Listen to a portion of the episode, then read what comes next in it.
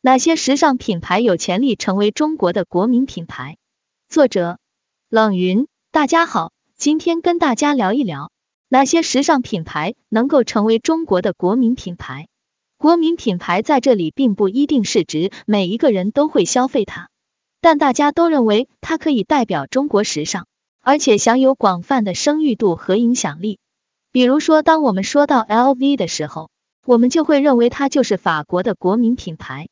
并不一定法国本地的消费者都会去购买它，但是至少它在消费者心目当中的影响力已经达到了这个级别，所以我们将能够代表一个国家形象的这样一类品牌，在这里称之为国民品牌。那么哪些时尚品牌会具有这样的潜力呢？当我说以下这些品牌名字的时候，一定会有人不同意。实际在选择上，或者说谁更好的时候，也是一定会有很多争议的。无论我们在选人、选品牌，或者是选企业，这都是非常正常的。我也非常欢迎大家给出你们不同的建议，只要就事论事就可以。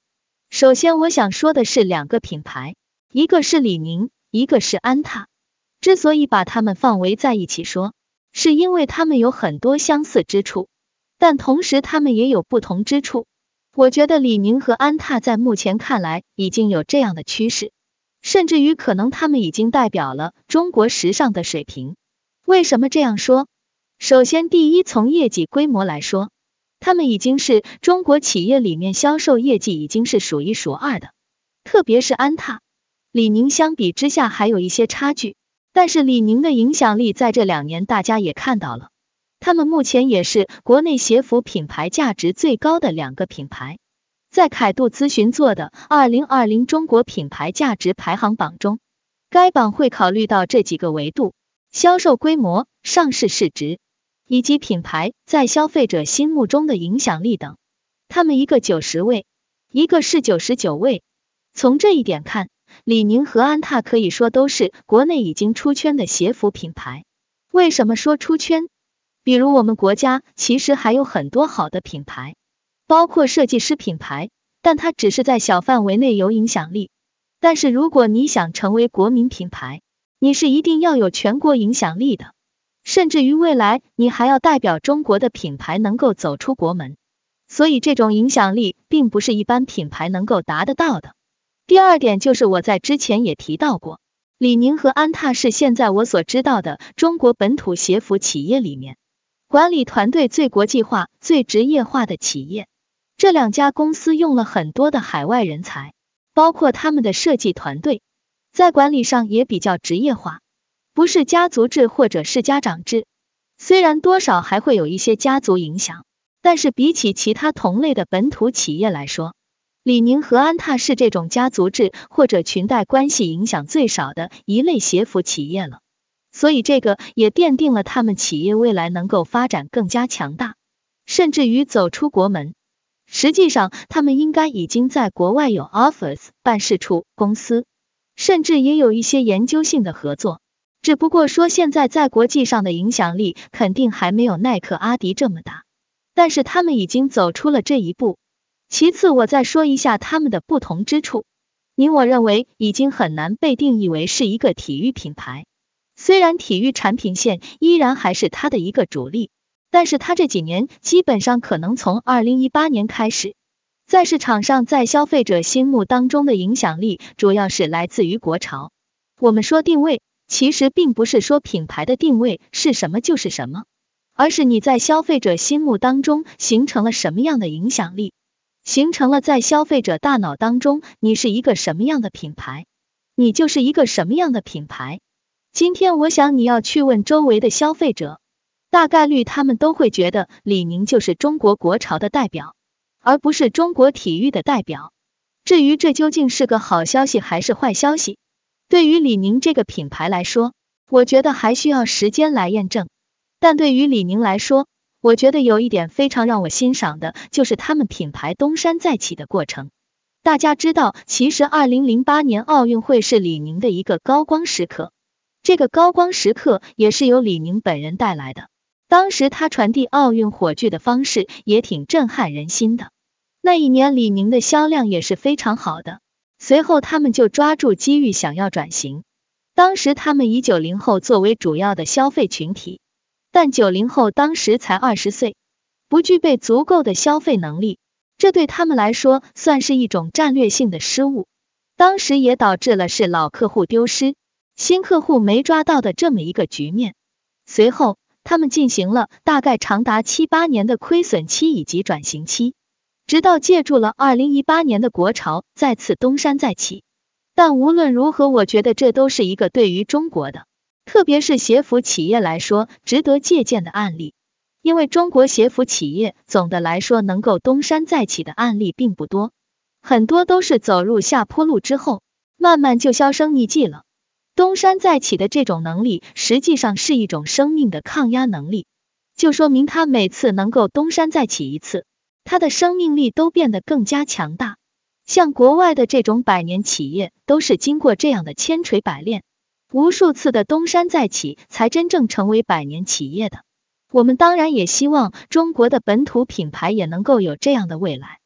所以我觉得李宁的东山再起可以成为我们中国鞋服企业的一个经典案例。就这一点，我觉得也会让它的品牌价值更加的强大。再来看安踏，我这里说的是安踏品牌，不是安踏企业，因为安踏企业它下面还有很多品牌，比如安踏、斐乐等众多品牌。安踏品牌，我相信大多数人也同意这一点，它依然是一个体育品牌。虽然这两年虽然主要是安踏企业借助斐乐品牌的业绩快速增长，但是安踏因为毕竟是企业最老的一个品牌，所以我相信他们也会精心培育。安踏在体育产品研发上，据说也开始建立像耐克一样的产品研发中心。这里我要跟大家澄清下，研发产品的研发中心和产品部、产品设计部、产品开发部这几个字是不一样的含义。有一次我在网上回答问题的时候，就有网友在下面评论说，每个品牌都有自己研发部的。这个评论混淆了研发部、产品部和设计部的区别。研发部、产品部和设计部是完全不同级别的概念。研发部更多的是新技术的发明与创造，比如材料研发就属于技术性的研发，还有球鞋本身会涉及到很多的工程。这里也含有很多的技术含量，那么它是一种技术性的创新，跟我们一般的产品设计是不一样的。我们一般的产品部和设计部是技术应用，就是这个技术本身已经存在了，你只是把它应用到新的产品上。而产品研发中心一定是追求技术创新的，它带有研究性质，带有探索性质，所以它的成本和失败率也是很高的。因为大多数的时候，你要不断为失败支付成本，所以一般企业是，特别是鞋服企业是没有研发中心的。耐克是一九八零年代就有研发中心，所以到今天为止已经四十多年了。我们在技术研发上肯定是比他们滞后的，这也是我觉得我们现在体育品牌唯一要去超越的领域，但是需要时间，因此我也更看好安踏。我觉得一个中国企业真的愿意脚踏实地去研发技术，的确需要很大的决心去投入成本。当然，这个技术研发实际上很难仅仅靠企业去做，它更需要跟学术研究机构，比如说大学来进行结合作。所以也需要我们大学能够把这种基础性的研究工作做得更好。但我们都能看到，国家现在也越来越重视这一方面，这绝对是一件好事情。之所以重视这件方面，我想我们也是吸取了芯片的教训。但是基础研究的问题实际上是普遍性的，包括在我们这个领域。所以我觉得安踏做到这一点，对我们整个学术研究也会是一个很大的推进。在李宁和安踏以外的第三个国民品牌，我觉得是 GUOPEI 郭培。郭培是一个设计师。我认为他可以成为中国高定的一个代表人物，未来也可能成为一个国民品牌。至少现在说到中国高定，可能大多数人是会联想到郭培的。也许不是每一个人都喜欢他的作品，有的人觉得他们的衣服太重工，不适合日常穿。但是从高定的角度来说，今天的高定确实已经不是五十年前、一百年前的高定了。今天的高定。我们叫高级定制。关于高级定制，我先澄清一下定义，因为高级定制其实每一个人对它的定义，甚至是每位设计师也不太一样。比如，有的人觉得高级定制也可以是日常成衣。我这里的高级定制更多对应的是法语里面的 haute couture 这个词，它更偏向于艺术感。比如说，我们看巴黎的高级定制周，基本上它都是以艺术表达为主的。所以在这里我也是这样来定义高定这个概念。为什么我认为郭培是中国高定最典型的代表？有几点原因。第一，郭培从一九八零年代初就踏入这个行业，到今天快四零年，他最让我钦佩的就是这四十年的坚守。大家知道，我曾经写过一本书叫《对话中国服装设计师》，采访了大概十个当时非常优秀的设计师，但其中能坚守超过二零年的、十年的都寥寥无几。所以这就有一点像人生的赛道，有些人最终为什么成功了？是因为 T A 真的坚守到底了。四零年，一个人的人生有多少个四零年？大家也可以扪心自问一下。我们的听众里面有几个习惯是你坚持超过一零年的？我估计都很少。当然，这个习惯是指好习惯，而不是坏习惯。一个人能够坚守自己的职业四零年，我觉得这本身就是一个了不起的事情，而且可以说他在设计领域的一些技艺。我相信已经到了炉火纯青的状态，这份专注和执着让我佩服。虽然在这个过程中，他也经历了起起伏伏，因为这个时代的变迁，而且可能你也会遭遇到很多的事业的低谷，但他一直都在坚持，我觉得这一点就非常了不起。一个人能够有这样长时间的耐心去专注做一件事情，其实大概率上他无论做什么都会成功的。第二点是，到目前为止，我想郭培可能是在国际上影响力最大的一位中国服装设计师。他去过多次巴黎高定周，而且也跨界合作过其他的一些企业，和一些明星的合作都为他带来了声誉。所以从影响力来说，我觉得他目前是中国高定领域影响力最大的一位服装设计师。第三点，我觉得跟他的性格有很大关系。有的设计师。特别是对于设计师个人来说，如果你想有更大的影响力，性格很重要。才华并不能让你走向成功，才华只是你走向成功的一个敲门砖。这就是为什么我们会看到我们身边有很多有才华的设计师，但是他们很难向周边，包括向市场、向消费者、向周边的媒体产生更大的影响力。尽管我们知道他很有才华。这其中就有性格因素，有的设计师的性格，你说是内向也好，或者更加自我也好，如果你没有很好的团队协作精神，或者你不愿意面对公众，你相对来说你的影响力会肯定会比较弱。如果你想对周围的人产生更大的影响力，你还是需要有一定的社交的场合和社交的能力。当然，这个是属于个人选择，并无关对错。第四，郭培最主要的成绩是，也是很多中国设计师还没有达到的，那就是他是我能够想到的唯一一个能够做博物馆级别专场展览的我们中国大陆服装设计师。中国大陆很多服装设计师都参加过博物馆的展览，在我的朋友圈大概就有将近二十个，但是他们都不是专场展览。比如说中国设计师展，里面可能有五。六个或者七八个设计师，都是大家集体性的展现。但是如果要做专场，我想只有郭培可以。首先是做专场，要有足够多的达到博物馆展览的作品数量，郭培有这个能力。其次是他个人的影响力，如果你的影响力不足够大的话，一个专场的展览怎么可能吸引足够多的观众？所以我觉得他可能是我印象当中唯一能够达到这个级别的高定设计师，这也是为什么我认为他也有潜力成为我们的国民品牌。第四个品牌，我想说的是无用。无用，我认为它可以成为我们中国最具有独立精神的时尚品牌。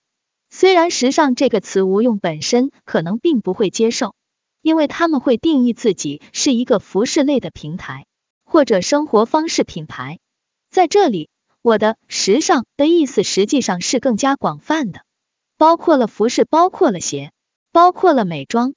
但是可能从一般消费者来说，一说到时尚就一定是时髦的，但无用并不是一个时髦的品牌，所以我在这里就把它定义为中国最具独立精神的一类。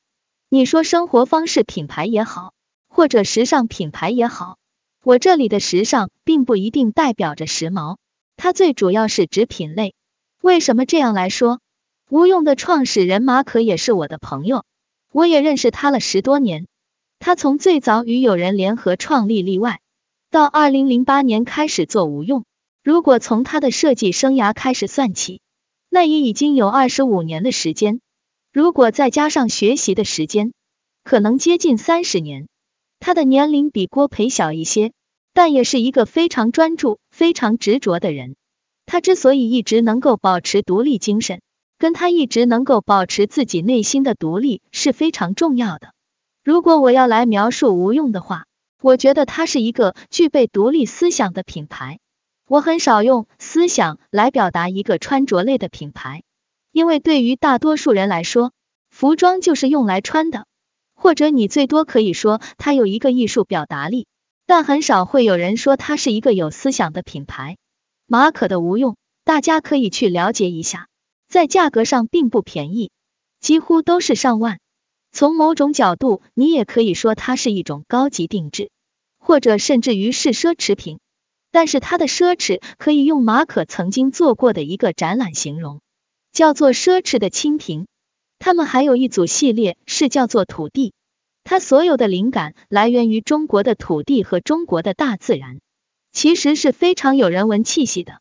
它不是你所想象的那种奢华感，甚至于从表面上看，它就是一种清贫感，甚至于是粗糙感，让你能够联想到的就是农民的生活方式和土地。但这就是人最初的生活面貌。为什么要去更加复杂、更加奢华？这是他的一种设计理念。所以我觉得它更是一个具备独立思想的，而且一直保持了自己独立性的平台。它可能在商业上并不会长多大，但是我觉得它同样可以产生它的价值和影响力。大家知道产生影响力的方式，除了你销售业绩大、市场占有率高，其实还有一种方式是你可以小众，但是你又具备影响力。举一个最简单的例子，也是比较形象的类比。大家知道，哲学家通常不会太有钱，但是我们今天能够记住的，比如说孔子，原因就是因为他的思想体系被传流了下来。但是有谁会记得和孔子同时代的有钱人吗？没有。所以其实产生影响力，对于一个当代社会来说，除了靠钱，还有一种方式，就是靠你的价值观和你的思想。所以我觉得无用的影响力更多是靠他做的这种品牌的独立精神，而不是靠他的商业规模。最后我想说的还是跟马可有一点关系的品牌，那就是例外。大家也许知道，例外有两个创始人，是马可跟毛继红先生。例外在未来，我认为也非常有前景，成为一个国民品牌。例外创始于一九九六年，到现在也二五年。能够在中国超过十年的服饰品牌就不太多，能够生存到今天的都是已经经历过风雨的品牌，他们的生命都比较强大。当然，设计师品牌今天都可以说正在蓬勃发展，有很多我觉得优秀的设计师品牌，让人们看到了中国设计的希望。但我还是那句话，一切都是要靠时间来证明。我研究了近一百年中国时尚业的发展。看到了很多设计师的起起伏伏。如果你真的关心设计师的发展，一定要关心设计师发展的历史。为什么我不会太轻易的去给一个新锐设计师捧场？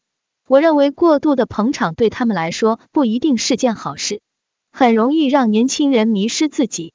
只有真正经过时间沉淀的设计师品牌，才是一个优秀的品牌。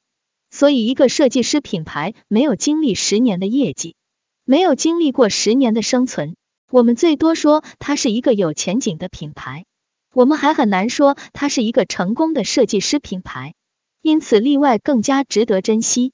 例外生存了二五年，而且除了时间问题，我觉得还有一点，他们一直做的不错，就是在商业跟文化和艺术之间的这种平衡性。当然不是说品牌一点问题都没有，但是他也没有因为仅仅是文化和艺术而丢弃了他对商业的追求。这一点对于设计师品牌是比较难的。设计师品牌其实很容易走偏或者甚至于走极端，就是因为品牌自身的调性也好，艺术性也好，认为我不能向市场妥协，他把个人对艺术的追求和市场对立起来。这样的设计师品牌定位其实是很难走远的。实际上，你的衣服只要你希望有人来买，有人来穿，你是一定要了解你的消费者的。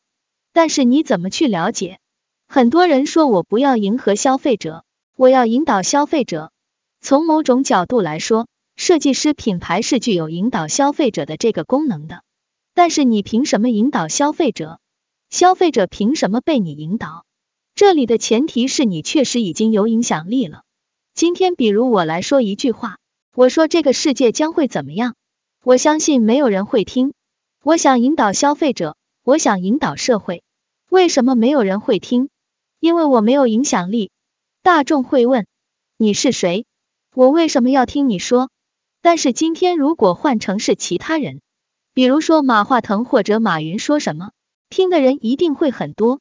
因为他们已经是一个有影响力的人物了，所以在你想对别人产生影响之前，我想首先是你要让自己成为一个有影响力的品牌，这样才可能真的去引导消费者。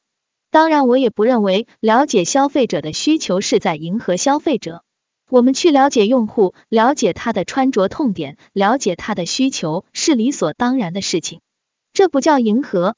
而是一个商业行为里面你需要去做的一件事情，因为你需要对方买单，你当然需要知道别人的需求了。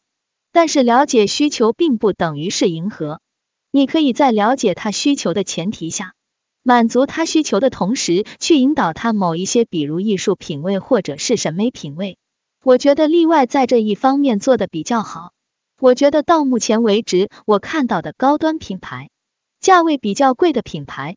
做的最好的一场直播就是例外的首场直播，在小程序做的，也给我留下了深刻的印象。如果有空，我建议大家去看看。很多人都认为直播只适合低价产品，其实我认为直播它就是一个销售渠道。你可以做低价，你也可以做高价，就像商场里有低价产品，也有高价产品一样。但是你做的方式和你呈现的形式一定是不一样的。所以我觉得例外也非常有潜力成为中国设计师品牌的国民品牌。实际上，至少他们现在已经是一个担当了。那么，是否能够产生更大的影响力，还看他们的未来怎么发展。